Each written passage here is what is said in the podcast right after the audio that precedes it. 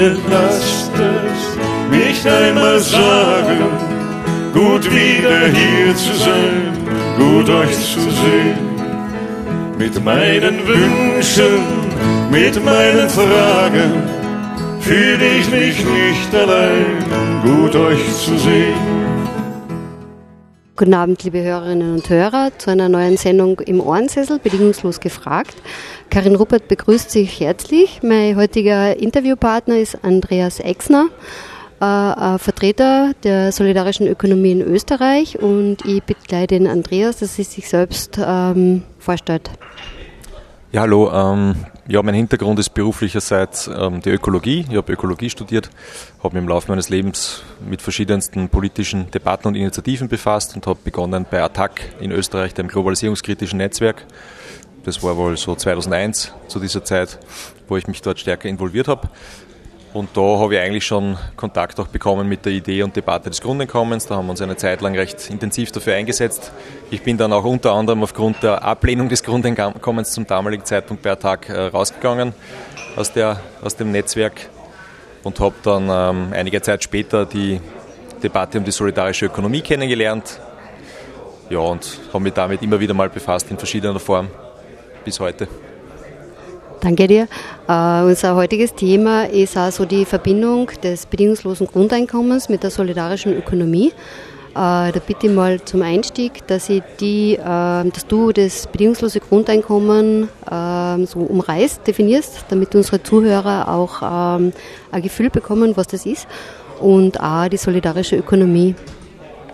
Ja, ein bedingungsloses Grundeinkommen wird individuell ausbezahlt, ist immer an keinerlei Bedingungen gekoppelt, also es wird keine Arbeitsbereitschaft, keine Arbeitswilligkeit, keine Arbeitsleistung, wie auch immer definiert, vorausgesetzt. Ähm, ein Grundeinkommen muss auf jeden Fall einen kulturell angemessenen Lebensstandard ermöglichen. Und das sind für mich persönlich einmal die wesentlichen Kriterien. Also im Prinzip geht es darum, das Menschenrecht auf Leben zu verwirklichen, weil wenn das Menschenrecht auf Leben gilt, dann muss es auch ein bedingungsloses Menschenrecht auf Lebensmittel im weitesten Sinne geben. Und das Grundeinkommen ist eigentlich die, die Konkretisierung oder Verwirklichung eines solchen Rechts. Ähm, das Grundeinkommen, das heißt da, dass es quasi an, an jede Person in einem Staat ausgezahlt wird. Ja, da gibt es natürlich verschiedene Debatten, wo man dann die Altersgrenze zieht oder den Aufenthaltsstatus einfließen lässt. Ähm, grundsätzlich denke ich, kann man sagen, also die, die sich in einem Gebiet aufhaltenden Menschen, also die Wohnbevölkerung, also die soll, muss in, müsste in den Genuss eines Grundeinkommens gelangen, damit man von einem solchen dann sprechen kann.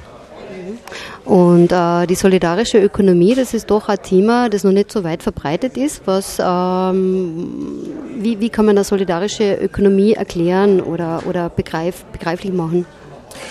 Ja, die Debatte gibt es schon länger, aber die, ist, die war lange Zeit nicht ähm, wurde nicht bemerkt in Europa, sagen wir mal.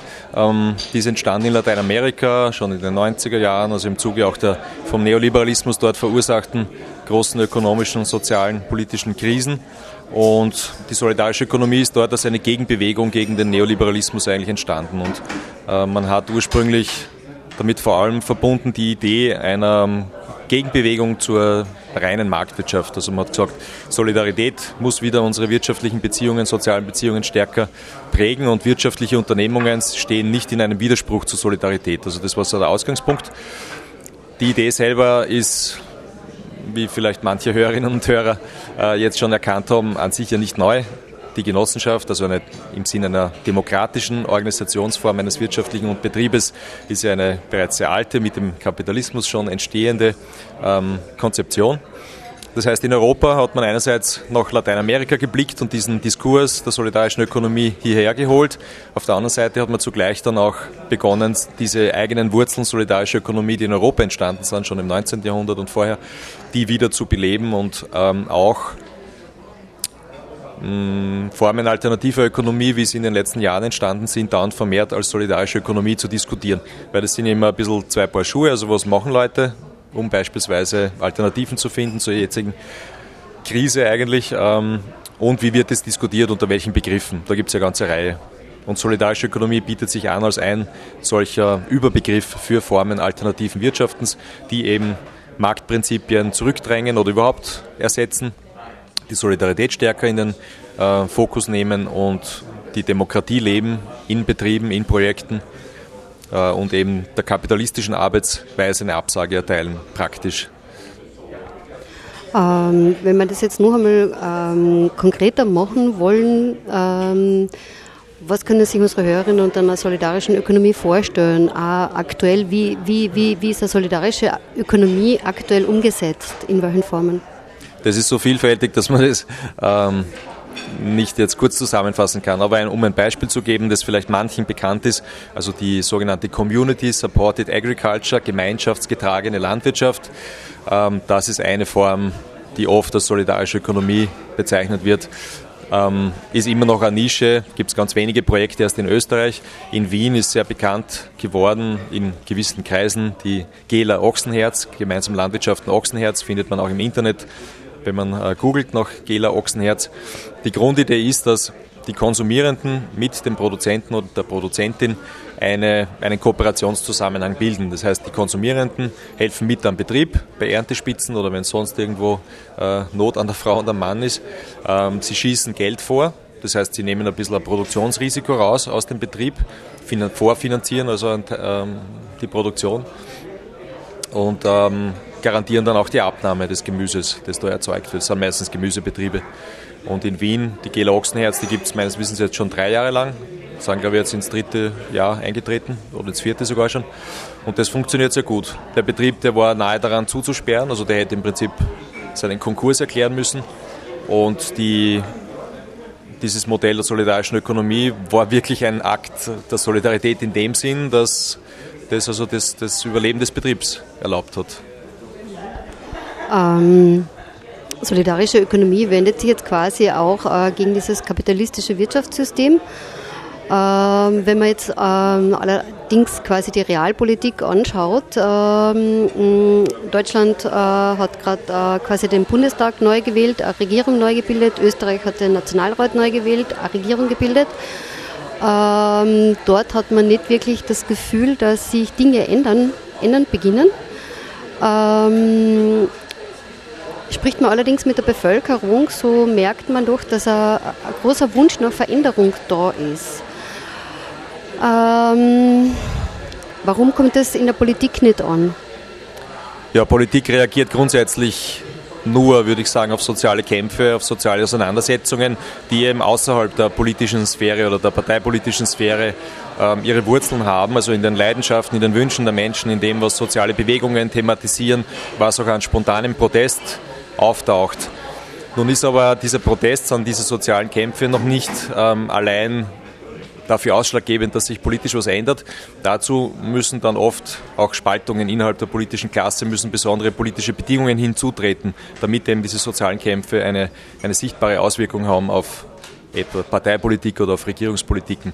Und diese Konstellationen sind offensichtlich noch nicht in dem erforderlichen Maße gegeben. Also da gibt es wirklich wenig, wenig Anzeichen dafür, dass die durchaus zunehmenden sozialen Proteste und Bewegungen, dass die schon äh, konkrete Auswirkungen hätten im Sinne einer Verbesserung der Lebensqualität, im Sinne von besseren Sozialpolitiken, im Sinne auch von einer Rahmengebung für solidarische Ökonomien. Also es gibt einzelne sporadische Anzeichen vielleicht dafür, aber im Grunde genommen sieht man, dass man, dass dann noch sehr ein langer Weg zu gehen ist für Bewegungen, kann man auch sagen, den Menschen geht es jetzt noch relativ gut oder noch zu gut jetzt, um eine Veränderung wirklich in einem großen Rahmen ähm, stattfinden zu lassen? Äh, naja, das ist ein bisschen zwiespältig. Also ich glaube schon, dass eine, eine Unterbrechung des gewohnten Lebens, leider muss man sagen, oder sogar tragischerweise, eine gewisse Voraussetzung darstellt für soziale Umwälzungen, auch in einem positiven Sinn. Auf der anderen Seite kennt man aus der Geschichte auch das Beispiel gerade in Österreich und in Deutschland, dass solche sozialen Verelendungsprozesse auch das genaue Gegenteil bewirken können, also anti-emanzipatorische Entwicklungen befördern oder verstärken können. Wenn man sich jetzt die, die Gegenwart anschaut, dann sieht man schon, dass in den Bereichen, also an der Peripherie Europas, Spanien, Portugal, in Griechenland, Italien, dass dort Proteste sehr stark zunehmen oder auch in vielen anderen Weltgegenden und dort teilweise auch ähm, solidarische Ökonomien stärken. In Österreich ist die Krise in der Tat also individuell, individuell muss man natürlich sagen, glücklicherweise äh, noch nicht so angekommen wie in anderen Regionen und das erklärt wohl auch eine gewisse Passivität, die, die hierzulande zu bemerken ist. Ja.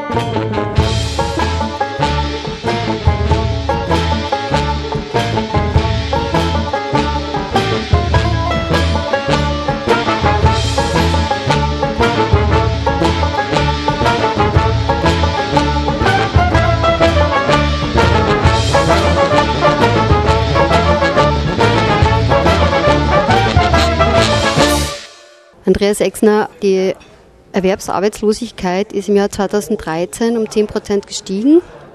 Inwiefern kann man da einen Bogen spannen äh, oder, oder äh, magst du das in ein gewisses Licht setzen, in, in Zusammenhang bringen mit dem kapitalistischen System?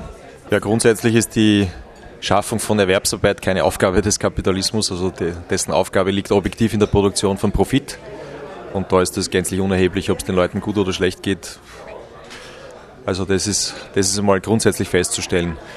Ähm, die andere, die andere, der andere Aspekt ist der, dass eine hohe Arbeitslosigkeit auch funktional ist für den Kapitalismus. Also je, je mehr Leute sich anstellen für einen Job, desto niedriger wird der Lohn sein, desto heftiger die Konkurrenz unter den Lohnabhängigen und desto geringer wird auch die materielle Möglichkeit sein, äh, sich für Alternativen zu dieser Produktionsweise einzusetzen, weil die Verarmung also Menschen nicht nur ökonomisch, sondern auch sozial und psychisch unter Druck setzt.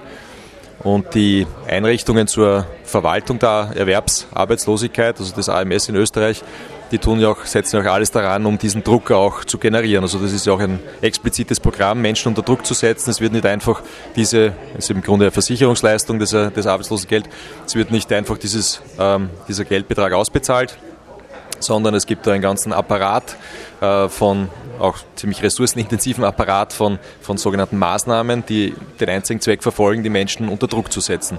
Also möglichst rasch wieder irgendeinen Job anzunehmen und der Wirtschaft sozusagen neue Arbeitskräfte zuzuführen. Das ist die eine Seite. Und die andere Seite ist auch so eine Art Menetekel, so, ein Warn, so eine lebendige Warnung für alle darzustellen, die noch äh, einen, einen Job, einen bezahlten Job ähm, haben. Je schlechter es den Erwerbsarbeitslosen geht, weil sie eben unter Druck gesetzt werden, also desto attraktiver erscheint tendenziell die Erwerbsarbeit. Ne? Das, weil jeder denkt sich, na Gott sei Dank habe ich nur einen Job äh, und muss mich nicht anstellen beim AMS oder so. Die Situation wäre gänzlich anders, wenn, wenn beispielsweise ein Grundeinkommen ausbezahlt würde. Da werde ich, mir, werde ich mich klarerweise weniger leicht unter Druck setzen lassen von einem äh, Manager oder Abteilungsleiter. Ähm, Jetzt hast du ja früher gesagt, ähm, der, das Ziel quasi der, der Wirtschaft und, und, und des Marktes quasi ist ja nicht das, Arbeitsplätze zu generieren. Dennoch brauchen wir diese Arbeitslos also die, diese Arbeitsplätze aktuell, äh, weil wir einfach ohne Erwerbsarbeit nicht auskommen. Wer ist dann aktuell dafür zuständig, ja, dass Menschen ähm, tatsächlich ähm, einer Erwerbsarbeit nachgehen können, beziehungsweise ähm, ja, abgesichert sind in dem System? Ja? Naja, das ist klar, üblicherweise wird die Politik, der Staat dafür zuständig gemacht, für ähm, Erwerbsarbeit zu sorgen, also in Zeiten der Krise. Wobei auch diese Hoffnung ähm, sich erstens einmal als Illusion erwiesen hat, meines Erachtens, weil auch die beschränkten Möglichkeiten des Staates, gerade in großen kapitalistischen Krisen Arbeitsplätze zu schaffen, schon in den 70er, 80er Jahren offenbar geworden sind.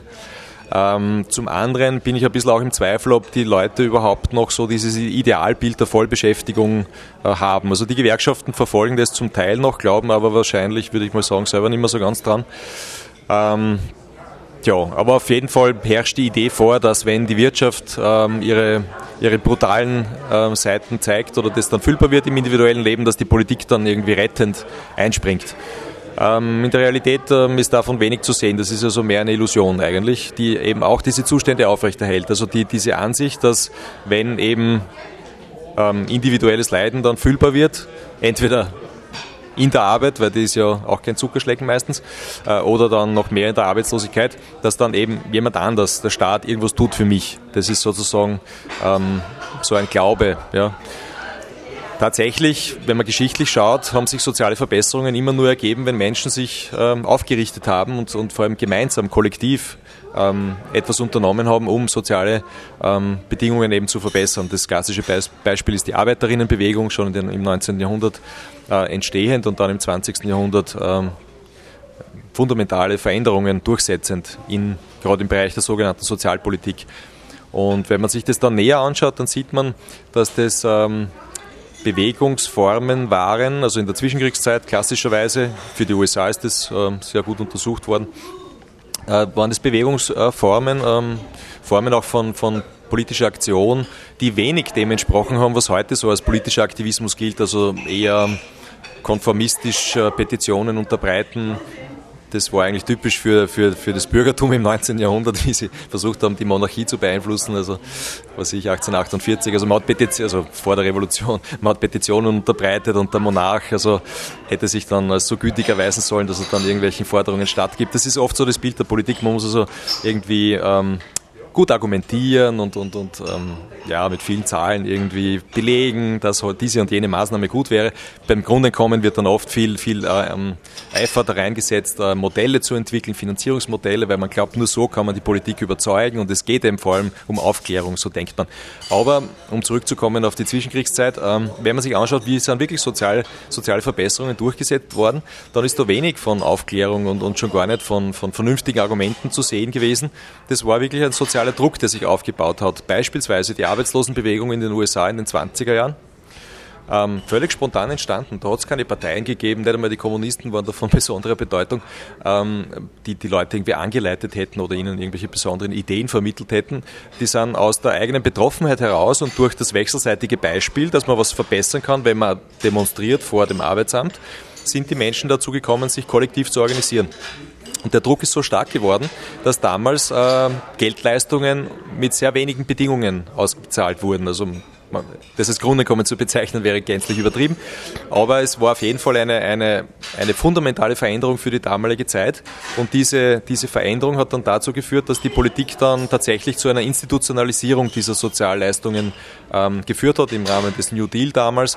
Und man kann wirklich sagen, dass also das gesamte Sozialsystem in den USA, das wie wir wissen sehr rudimentär ist, in, in äh, einer ganz kurzen historischen Zeit entstanden ist und eben nicht durch Aufklärung vernünftiger Argumente und so weiter, sondern durch sozialen Druck, durch Protest beispielsweise Besetzung von Arbeitsämtern, sich wegtragen lassen und auch schlagen lassen von der Polizei, wenn die kommt und gerufen wird, ständig sozusagen Zores machen, Druck ausüben auf die Leute, die die Arbeitslosigkeit damals hätten verwalten sollen.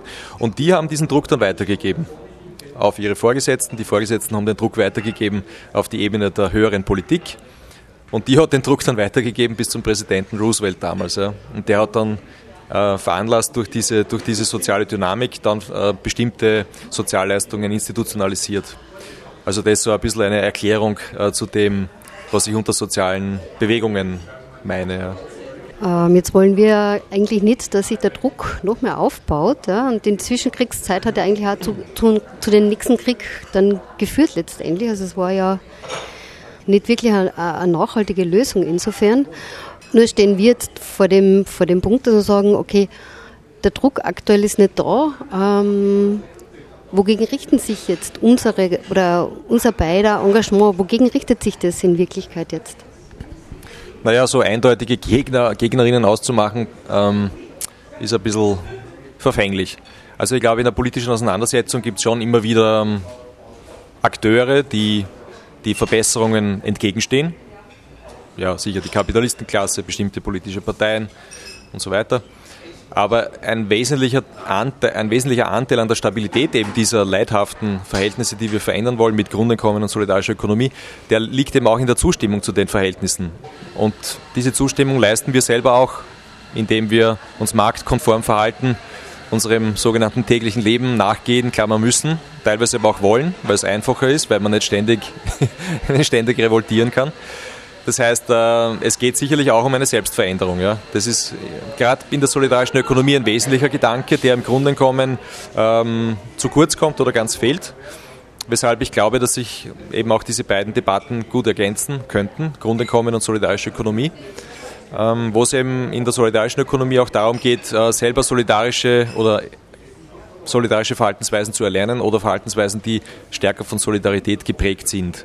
Während im Grunde kommen man häufig auf der ähm, wirklich sehr traditionellen Ebene verbleibt von, ähm, ja, wir erheben Forderungen an die Politik und die sollen tun und so weiter. Das ist schon richtig, dass die auch tun sollen, aber das ist sicherlich zu wenig, wenn man eben eine Perspektive entwickeln möchte, die über das kapitalistische System hinausweist. Und da stimmt schon deine äh, Bemerkung, dass ähm, die damaligen sozialen Kämpfe in den äh, 20er, 30er Jahren, dass die keine unter Anführungszeichen nachhaltige Lösung ergeben haben unter, also man könnte es sehr verkürzt sagen, weil es nicht gelungen ist, eine Alternative zur kapitalistischen Produktionsweise zu entwickeln. Das kann man durchaus verkürzt so sagen. Ja.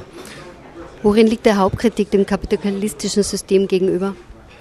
Also mein Hauptkritikpunkt ist, ähm, ja, Profitproduktion wird über alles gestellt. Also das heißt, es geht nicht darum, konkrete Bedürfnisse zu befriedigen der Menschen nach Essen, Kleidung, sozialer Kommunikation und so weiter, sondern das Hauptziel ist die Profitproduktion, also die Produktion eines wirtschaftlichen Überschusses.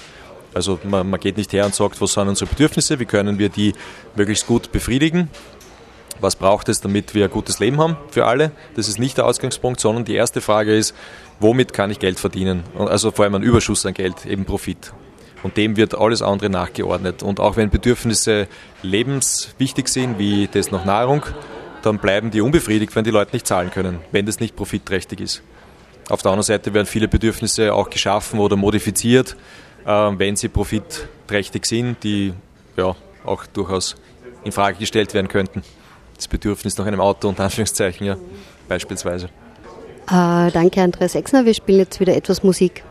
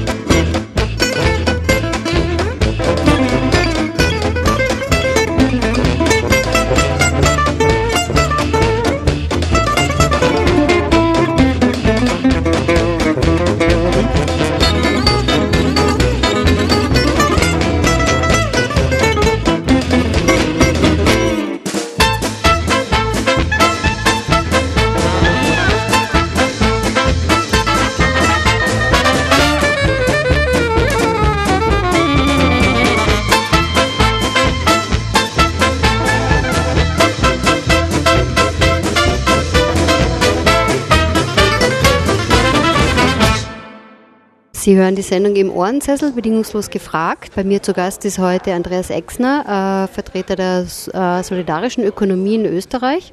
Andreas, du hast gerade den wichtigsten Punkt des kapitalistischen Wirtschaftssystems genannt. Das ist das äh, Streben nach Profit. Ja? Also kein Unternehmen wird gegründet, um, oder kaum ein Unternehmen wird gegründet, um Bedürfnisse zu befriedigen, sondern äh, um Profite zu erwirtschaften. Wie funktioniert das in einem kapitalistischen System? Wie kann man am Profit erwirtschaften? Wie kann man diesen Gewinn erwirtschaften? Ja, es herrscht häufig die Illusion vor, dass äh, aus nichts ähm, etwas gemacht werden kann in der Geldwirtschaft. Also die Banken werben ja damit, lassen sie ihr Geld arbeiten, so als würde Geld arbeiten. Ähm, de facto arbeiten Menschen und ähm, deren Arbeitsleistung generiert Produkte, Dienstleistungen, die in der Marktwirtschaft verkauft werden müssen, damit sich ein Unternehmen auch reproduzieren kann und deren unbezahlte Arbeitsleistung generiert eben einen wirtschaftlichen Überschuss in Form von Geld, der dann als Profit äh, in die Taschen des Kapitalisten oder äh, des Managements fließt. Das theoretisch näher auszuleuchten ist eine durchaus komplizierte Aufgabe. Also da gab es schon viele Debatten dazu. Also die Theorie von Karl Marx wäre ein für mich sehr überzeugendes Beispiel, das dann näher zu erklären, diesen Zusammenhang. Aber ganz klar ist, dass also Geld sich nicht von selbst vermehrt. Also wenn das der Fall wäre, dann hätten wir jetzt beispielsweise keine Krise. Also die, die Krise zeigt ja eben, dass ähm, so viele Ansprüche auf künftigen Profit, der eben auch durch Arbeitsleistung generiert werden muss, akkumuliert worden sind, dass die gar nicht mehr ähm, eingelöst werden können. Und wenn diese fiktiven Ansprüche auf künftigen Profit ähm, sozusagen offenbar werden, dann kommt es eben zum, zum Absturz von Börsenkursen, dann werden dann tritt etwa eine Inflation auf, wo also Geldwert ähm, sinkt. Also das zeigt eben, dass es einen sehr engen Zusammenhang zwischen Arbeitsleistung und ähm, Profit gibt und dass der nicht, ähm, nicht auf Dauer ausgehebelt werden kann. Und da liegt also auch ein, eine oder die wesentliche Wurzel für eine Problematik, die ja viele Leute anerkennen, nämlich der sozialen Ungleichheit in der kapitalistischen Gesellschaft. Denn durch, dieses, durch diesen ständigen Transfer von unbezahlter Arbeitsleistung äh, zur Kapitalistenklasse hin kommt es zu einer äh, ständig äh, sich öffnenden Kluft im Reichtum oder zwischen Reich und Arm. Also die unbezahlte Arbeitsleistung der arbeitenden Klasse, der lohnabhängigen Menschen, fließt das Profit in die Taschen der Kapitalistenklasse, wird dort eben angehäuft, akkumuliert und im selben Schritt ähm, geht eben die Reichtumsschere auseinander. Also die soziale Ungleichheit ist dem Kapitalismus direkt eingebaut und dass die soziale Kluft auseinandergehen muss, das ist eine, eine Notwendigkeit in diesem System. Also wenn man das nicht will, wo ja viele Menschen zustimmen würden, gerade in Österreich, äh, dann muss man sich überlegen, wie man eben eine andere Wirtschaftsweise ähm, auf die Beine stellen könnte, die diese soziale Spaltung ähm, nicht reproduziert. Also man muss ja, was viele Leute vielleicht auch selten bedenken, man, man muss sich auch vor Augen führen, dass, dass die soziale Ungleichheit Teil dieser Wirtschaftsweise ist. Das heißt, allein das Faktum, dass ich einer Erwerbsarbeit nachgehen muss, meine Arbeitskraft an jemanden verkaufen muss, zeigt ja schon, da ist eine soziale Ungleichheit gegeben. Ja? Also der Eigentümer von Produktionsmitteln kann in hohem Ausmaß über meine, über meine Lebenszeit bestimmen, kann mich unter Druck setzen, sitzt immer am längeren Ast. Also das heißt, ich, der ich mich als lohnabhängiger Mensch verkaufen muss, jemand anderem, auch wenn es nur ein Teil meiner Lebenszeit ist, schlimm genug, ähm, der ist sozusagen in einem Herrschaftsverhältnis ähm, gefangen, in einem Verhältnis der Unterordnung. Das heißt, diese unbezahlte Arbeit entsteht dadurch, dass Menschen ähm, zwar bezahlt werden in ihren Lohn, in ihren Lohnver oder Erwerbsverhältnis quasi, aber die Arbeitsleistung, die erbracht wird, ist nur immer ähm, mehr wert quasi. Naja, würde, würde sozusagen alle Arbeitsleistung bezahlt werden, dann gäbe es keinen Profit. Also dann gäbe es keine Möglichkeit auch für Investitionen, also das sehr, sehr verkürzt gesagt. Ich werde jetzt nicht die Marxische Theorie aufrollen, die das alles etwas komplexer darstellt. Aber kurz, kurz gesagt, ja. Also wenn, wenn du dir anschaust, die Verteilung des Volkseinkommens, also aller Einkommensströme, die, die eine Volkswirtschaft charakterisieren, dann zerfällt es in grob in zwei Kategorien, also in die, in die Profite und in die Löhne und Gehälter. Das sind die zwei großen Kategorien und würde, würde sozusagen alle Arbeitsleistung eben ja, als Lohn und Gehalt ausbezahlt oder bezahlt werden, dann gäbe es keine Profite. Die Kapitalistenklasse hat also immer, immer eine Rechtfertigung bei der Hand, also da wird dann argumentiert, ja, also man geht ja da ein Risiko ein, wenn da ein, eine Summe Geldes vorgeschossen wird und der Profit ist dann quasi so eine Art ähm, Kompensation dieses Risikos, das ist eine so eine, so eine Rechtfertigung, ähm, aber das nivelliert ja nicht das Faktum, dass es da eben eine, eine Ungleichverteilung grundsätzlich gibt und dass das Einkommen der Kapitalisten nicht auf eigener Arbeitsleistung beruht. Da muss man also andere Rechtfertigungen dann erfinden für diese ungeheuren, wie wir ja wissen, ungeheuren Profite, die Unternehmen erwirtschaften. Ich muss aber noch was ergänzen. Ähm, es ist nicht so, dass da eine, eine subjektive Gier sozusagen an der Wurzel dieses Profit dieses Profitmechanismus steht. Also das ist auch oft ein Missverständnis, dass die Leute sagen, ja, die, die, die Banker, wie es dann heißt und so weiter, die sind so gierig und wenn die sich irgendwie mehr zurückhalten würden, irgendwie ähm, moralischer agieren, dann, dann würde das System ja zum Besten aller verlaufen. Dem ist nicht so. Also ein wesentlicher Mechanismus in der kapitalistischen Produktionsweise ist der Markt. Und dort herrscht Konkurrenz. Also ich kann mich dem nicht entziehen. Als Kapitalist nicht, als Lohnabhängiger auch nicht, solange ich eben diese, diese Spielregeln der Vereinzelung ähm, akzeptiere. Und die muss ich akzeptieren, solange ich eben keine Alternative in Form solidarischer Ökonomie entwickle. Ein Kapitalist, also der ein Unternehmen gründet, ähm, und eine Produktion vorfinanziert, um einen Profit zu erzielen, der ist dazu gezwungen, weil wenn er keinen Profit erzielt, kann er nicht investieren, wird er vom Konkurrenten äh, überrundet und muss früher oder später dann Bankrott erklären.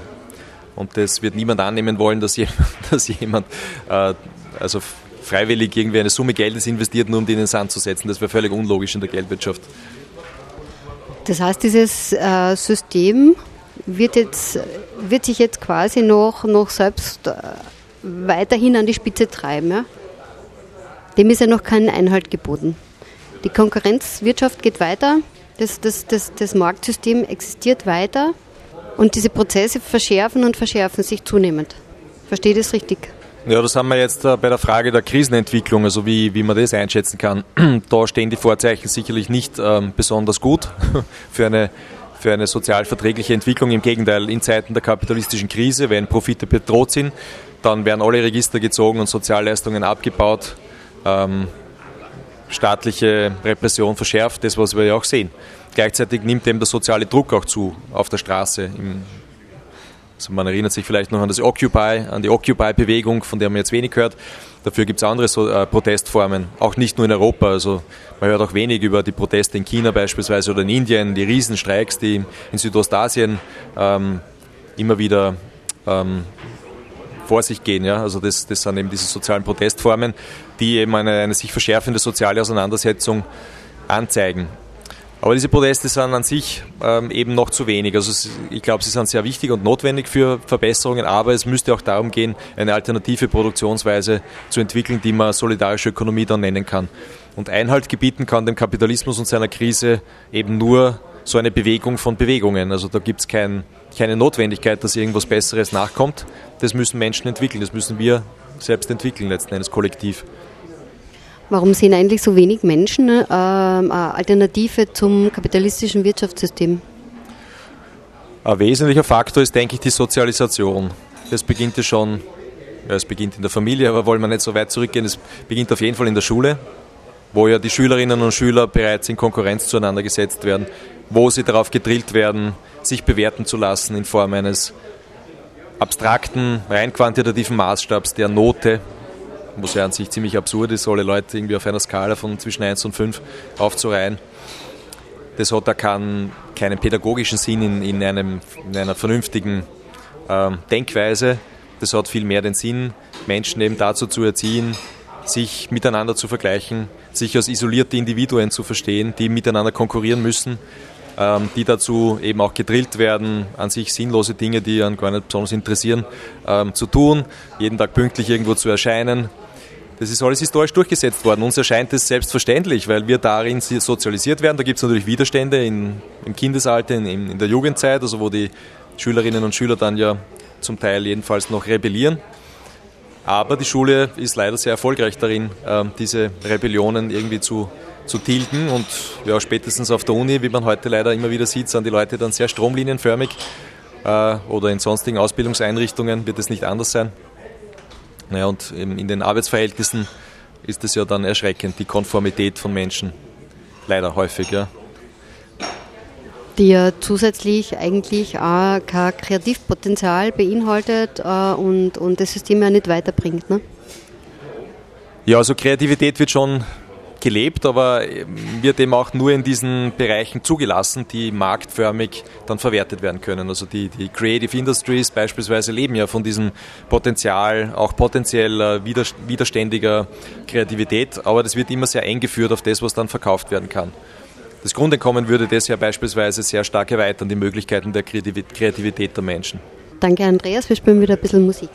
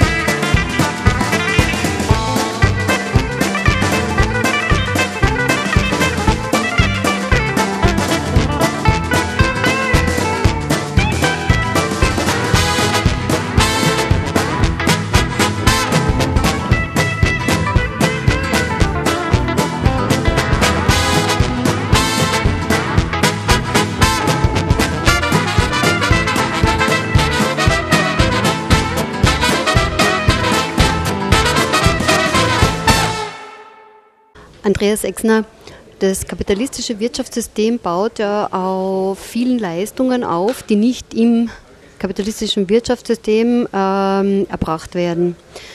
Ähm, insbesondere auch die, die Reproduktion der Arbeitskräfte, wo ja Frauen im, in der Erwerbsarbeit immer das Problem haben zu argumentieren, ähm, ob sie jetzt noch einen Kinderwunsch haben, ob die Familienplanung abgeschlossen sind. Frauen gelten als ein Risiko in einem Unternehmen, bringen aber auf der anderen Seite ähm, sehr viel ähm, unbezahlte Arbeit, ähm, um dieses System aufrechtzuerhalten. Ähm, inwiefern kann die Einführung eines Grundeinkommens diese Situation entspannen und in weiterer Folge, was bedeutet das für die äh, solidarische Ökonomie? Ja, das sind sehr viele Fragen angesprochen. Also grundsätzlich ist das ja auch so eine ähm, ideologisch sehr brauchbare Illusion des kapitalistischen Systems. Ähm, alles zu vergessen, was eben an unbezahlten Leistungen in es eingeht und es überhaupt erst ermöglicht. Es gibt von einer feministischen Theoretikerin, der Maria Mies, so eine anschauliche Darstellung, auch eine Grafik, wo ähm, der Kapitalismus im Prinzip als Spitze eines Eisbergs dargestellt wird, ähm, dessen größte Proportion eigentlich unterhalb dieser Spitze äh, zu finden ist. Also und, und, ein wesentlicher Bereich ist diese ganze unbezahlte ähm, Arbeit im, im Bereich des Haushalts, im Bereich des Ehrenamts, ähm, in den Bereichen der sozialen Netzwerke beispielsweise. Ja. Also dieser riesige Bereich, ohne den der Kapitalismus überhaupt nicht bestehen könnte, wo erstens einmal Menschen überhaupt ähm, erzogen werden, aufgezogen werden, wo wir unsere grundlegenden Fertigkeiten und Fähigkeiten erlangen. Auch dieser riesige Bereich, wo unsere persönlichen Leidenschaften, unsere Impulse, unsere Kreativität angesiedelt ist, das kann das Kapital ja nicht erzeugen. Das nutzt es nur für seine Zwecke der Verwertung, der Profitproduktion, aber die Kreativität kann kein Manager erzwingen. Das muss aus mir selber kommen. Wenn ich keine Lust habe, was zu tun, das kann mir, das kann niemand zwingen. Also kann niemand erzwingen. Diese, dieser Wunsch, sich selbst zu verwirklichen, die Fähigkeit dazu, dass ich überhaupt als Mensch existiere, das entsteht eben nicht am Markt, das entsteht nicht im kapitalistischen Betrieb. Das ist etwas, was außerhalb davon bis zu einem gewissen Grad in eben teilweise nicht kapitalistischen Bereichen im Haushalt ähm, erzeugt wird und auch reproduziert werden muss. Das große Problem ist, dass diese Arbeiten, diese Fähigkeiten an sich nichts gelten oder nur sehr wenig, weil sie eben nur ein Beitrag sind zu dieser bezahlten Arbeit, ein Beitrag sind zur Profitproduktion, aber selber nicht bezahlt werden und ich würde auch sagen, gar nicht bezahlt werden können und, und auch gar nicht bezahlt werden sollen. Also wir wollen ja nicht eine, eine Vermarktwirtschaftlichung des Haushalts oder eine weitere Kommerzialisierung der Liebe und von Sexualität und so weiter. Das ist ja nicht das Ziel. Aber das Grundeinkommen könnte hier schon einen positiven Beitrag leisten zu einer Veränderung von Geschlechterverhältnissen, zu einer ähm, Wertschätzung von Haushaltsarbeit beispielsweise, indem es einmal ein bisschen abrückt von diesem engen Nadelöhr des Marktes, ähm, das eben darüber entscheidet, was ähm, wertvolle Arbeit ist und was also wertlose Arbeit ist. Das Grundeinkommen wird eben an alle bedingungslos ausbezahlt und das, was Menschen ohnehin tun, ob, da zwingt sie ja gar niemand dazu, also damit man im Haushalt Geschirr abwäscht und Kinder erzieht und so weiter, das ist ja nicht das Resultat eines Zwangs. ja, also was Menschen ohnehin tun, würde dann offiziell wertgeschätzt und in gewisser Weise äh, der Lohnarbeit gleichgestellt, indem es dann sozusagen auch als ähm, re irgendwo remuneriert wird, zumindest anerkannt durch eine Geldleistung. Auch wenn diese Geldleistung selber nicht daran gebunden wird, dass ich Kinder aufziehe und Geschirr abwasche und so weiter. Ja. Aber es ist eine Form der Aufweichung dieses äh, Erwerbsarbeitszwangs. Das ist also, glaube ich, ein großes, großer Pluspunkt dieser Forderung des Grundeinkommens. Und, und da, glaube ich, sollte man sich auch nicht unbedingt fixieren auf diesen, auf diesen archimedischen Punkt der Umsetzung eines Grundeinkommens. Ja, das ist, das ist eine eigene Frage, ob das überhaupt so umgesetzt werden kann im Kapitalismus.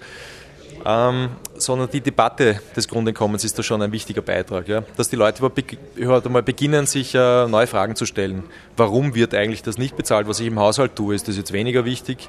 Beispielsweise, das, diese Frage stellen sich leider hauptsächlich Frauen gezwungenermaßen ja, weil eben erwiesenermaßen Frauen eben auch nach wie vor den größten Teil der Haushaltstätigkeiten leisten.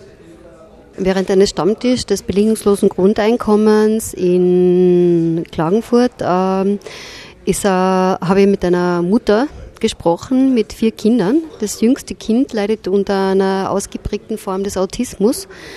Ähm, und sie betreut diese Kinder alleine zu Hause. Und ähm, sie wollte dafür einfach eine gewisse Form der Entschädigung haben, weil ja einfach, wenn, wenn, wenn sie diese Arbeit nicht leistet ja, und wenn sie dieses, dieses sprechen wir jetzt nur von dem autistischen Kind, ja, wenn das in eine Betreuung müsste, ja, was für die Mutter ja unerträglich ist eigentlich, die Vorstellung, würde das, das Land Kärnten quasi ähm, um, ungefähr 7000 Euro pro Monat kosten. Nur allein dieses Kind. Ja.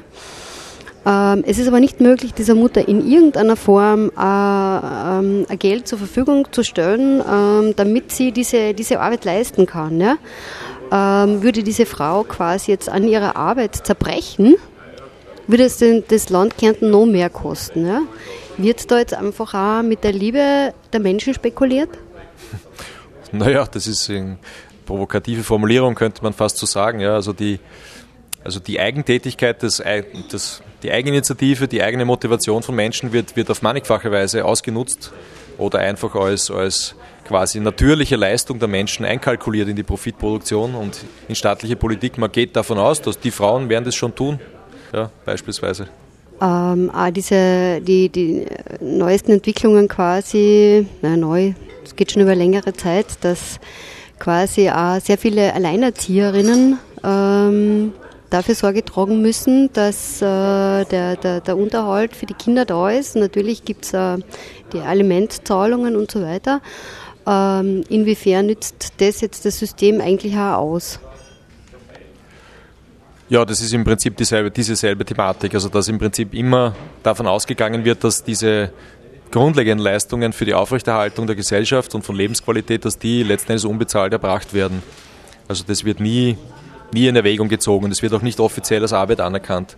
Und das ist, denke ich, in der modernen Gesellschaft eine, eine Grundstruktur des Patriarchats. Also viele Leute, auch viele Frauen, die würden ja heute nicht mehr davon ausgehen, dass es ein Patriarchat gibt, aber ich denke, das zeigt schlagend, dass das Patriarchat nach wie vor vollkommen intakt ist. Also auch wenn Frauen mehr politische Rechte haben oder im Prinzip rechtlich auch gleichgestellt sind, in den allermeisten Hinsichten den Männern, ist diese Grundstruktur des Patriarchats ähm, eben nach wie vor wirksam in dieser Spaltung zwischen unbezahlter Hausarbeit und oder auch im Ehrenamt und so weiter und der bezahlten Arbeit, teilweise bezahlten Arbeit in den Betrieben. Das ist so ein Grundmechanismus. Und ähm, es würde, glaube ich, auch diese Grundstruktur nicht wesentlich betreffen, wenn die Männer mehr im Haushalt tun würden. Denn diese Grundstruktur, das sozusagen ein wichtiger, der essentielle Bereich des Lebens als im Prinzip wertlos gilt und als Gratis-Sphäre, die wird dadurch nicht berührt. Und das Grundeinkommen könnte eben hier einen Fortschritt bringen, dass eben grundsätzlich, grundsätzlich einmal von Haus aus einmal das Leben als produktiv anerkannt wird und alle, alle Tätigkeiten des Lebens ähm, grundsätzlich einmal anerkannt werden von der Gesellschaft. Das, diese Botschaft steckt im Grundeinkommen.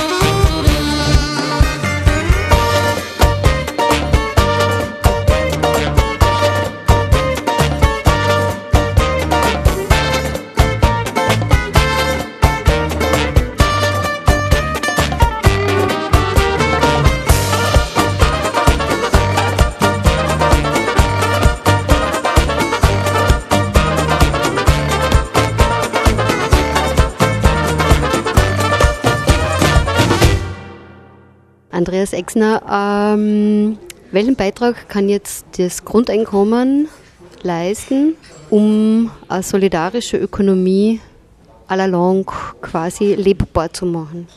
Ja, ich würde es ein bisschen umgekehrt sehen. Hm, ich glaube, dass die Entwicklung einer solidarischen Ökonomie Voraussetzung ist äh, dafür, entweder ein Grundeinkommen voranzubringen oder etwas Ähnliches zu schaffen, das ich eher ein Grundauskommen nennen würde, also Lebensqualität ohne auf Geld angewiesen zu sein, durch eben möglichst gut ausgebaute öffentliche Infrastrukturen, durch etwas, was viele Leute als Commons bezeichnen, als Gemeingüter, also das ist eine eigene, eigene weite Debatte.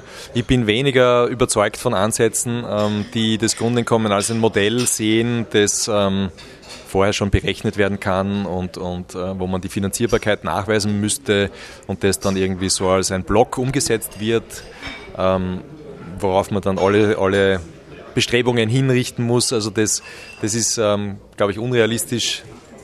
So funktioniert gesellschaftliche Veränderung, glaube ich persönlich nicht und man nimmt eben damit auch Druck vielleicht raus aus sozialen Protestbewegungen, die ganz wichtig sind, glaube ich, und wo ja der Kern des Protests darin besteht, sich eben nicht zu ketten an diese Vorgaben von Finanzierbarkeit, an scheinbarer Realisierbarkeit, sondern wo die Leute sagen, im Extremfall so wie in 1968, äh, verlangt, seid realistisch, verlangt das Unmögliche.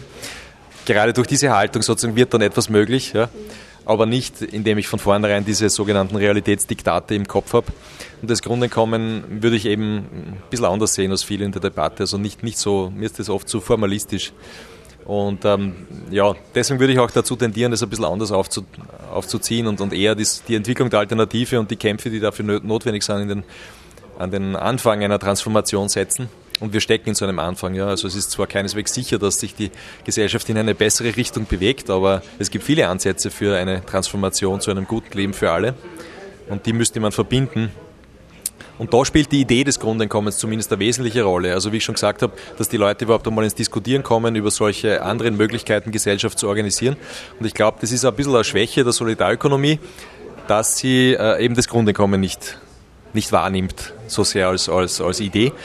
Worin sehe ich diese Idee? Ähm, darin, dass die gesellschaftliche Anerkennung eines Menschen grundsätzlich unabhängig sein muss, eben von, von irgendeiner Zugehörigkeit zu einem Betrieb, zu einem Projekt, zu einer Initiative, zu sogenannter Arbeitsbereitschaft. Die muss, denke ich, grundsätzlich einmal bedingungslos gegeben sein. Und das kann solidarische Ökonomie, wie sie heute diskutiert und praktiziert wird, jetzt einmal nicht leisten.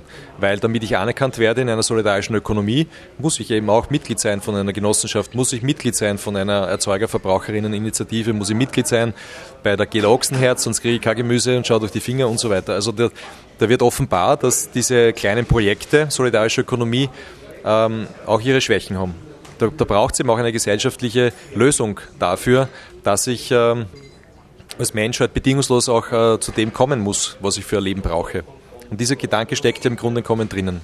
Allerdings das Grundeinkommen selbst ist ja ähm, an die Erwirtschaftung von ähm, Geldmitteln quasi gebunden, ähm, wobei ja die solidarische Ökonomie langfristig von der Geldwirtschaft abrücken möchte. Habe ich das richtig verstanden? Das ist eher meine persönliche Sicht der Dinge. Also die solidarische Ökonomie als Debatte ist sehr, sehr vielfältig. Da gibt es Leute, die eine Demonetarisierung anstreben, also eine Wegbewegung vom Geld und von Marktbeziehungen, ähm, also mehr hin zu einer sogenannten Schenkwirtschaft oder zu Commons.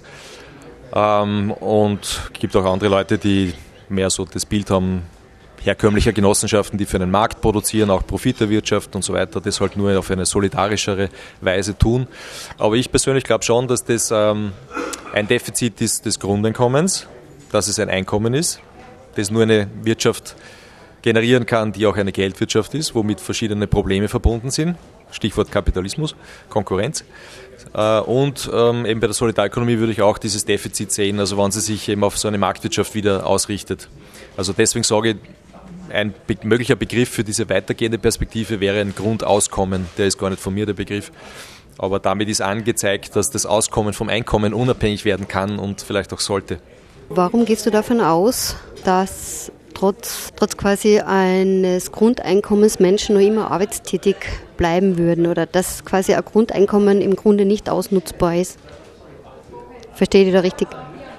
Ähm, naja, die Frage ist mir jetzt uneindeutig. Also das Grundeinkommen selber kann per se überhaupt nicht ausgenützt werden, ja, weil das ist das, das Ziel des Grundeinkommens ist, mich mich als Mensch äh, gesellschaftlich anzuerkennen. Ja, und das ist sogar ja in den Menschenrechten im Prinzip formuliert. Und FIAN, das ist eine bekannte NGO, argumentiert das tatsächlich strikt juristisch. Die sagen also zumindest ein Grundernährungseinkommen, also ein Grundeinkommen, das auf jeden Fall eine kulturell angemessene Ernährung sicherstellt, sagt FIAN, ist aus den äh, Menschenrechten ableitbar, juristisch bindend, aus dem UN-Sozialpakt, den Österreich unterschrieben hat. Ähm, äh, das ist so die, die Grundargumentation, weshalb ich sagen würde, dass ein Grundeinkommen kann überhaupt nicht ausgenutzt werden. Also das Insofern verstehe ich die Frage gar nicht. Ich weiß schon, dass die meisten Leute das fragen würden, aber.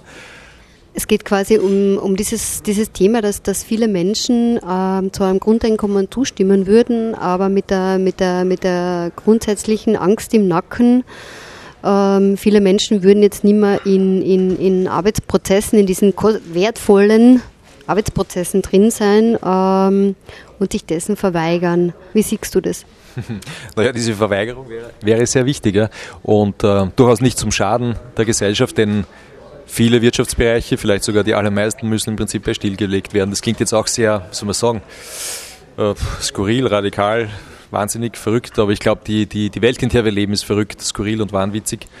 Ähm, also wenn man sich anschaut, was die großen Wirtschaftsunternehmen herstellen, das ist alles etwas, so die ganze Autoindustrie, alle Bereiche, die vom Erdöl abhängen, das, das kann nicht aufrechterhalten werden. Das ist höchst, im höchsten Maße gefährlich. Das heißt, es wäre sehr wichtig sogar, dass ein Grundeinkommen oder Bewegungen, die sich das auf die Fahnen heften, falls diese Bewegungen dann noch Fahnen haben, ähm, dass, ähm, dass eben die dazu führen, dass eben diese Verweigerungshaltung auch zunimmt und auch die Möglichkeit der Verweigerung von, von Lohnarbeit ähm, gestärkt wird. Ja. Das finde ich sehr wichtig. Andreas Exner, ich danke dir herzlich für das heutige Gespräch. Danke. Ich möchte jetzt noch auf ein paar Möglichkeiten hinweisen, wie man sich weiter informieren kann. Einerseits über die Homepage www.solidarische-ökonomie.at und auch über die Homepage www.ibgek.net. Ich bedanke mich herzlich für Ihr Zuhören und sage für heute guten Abend.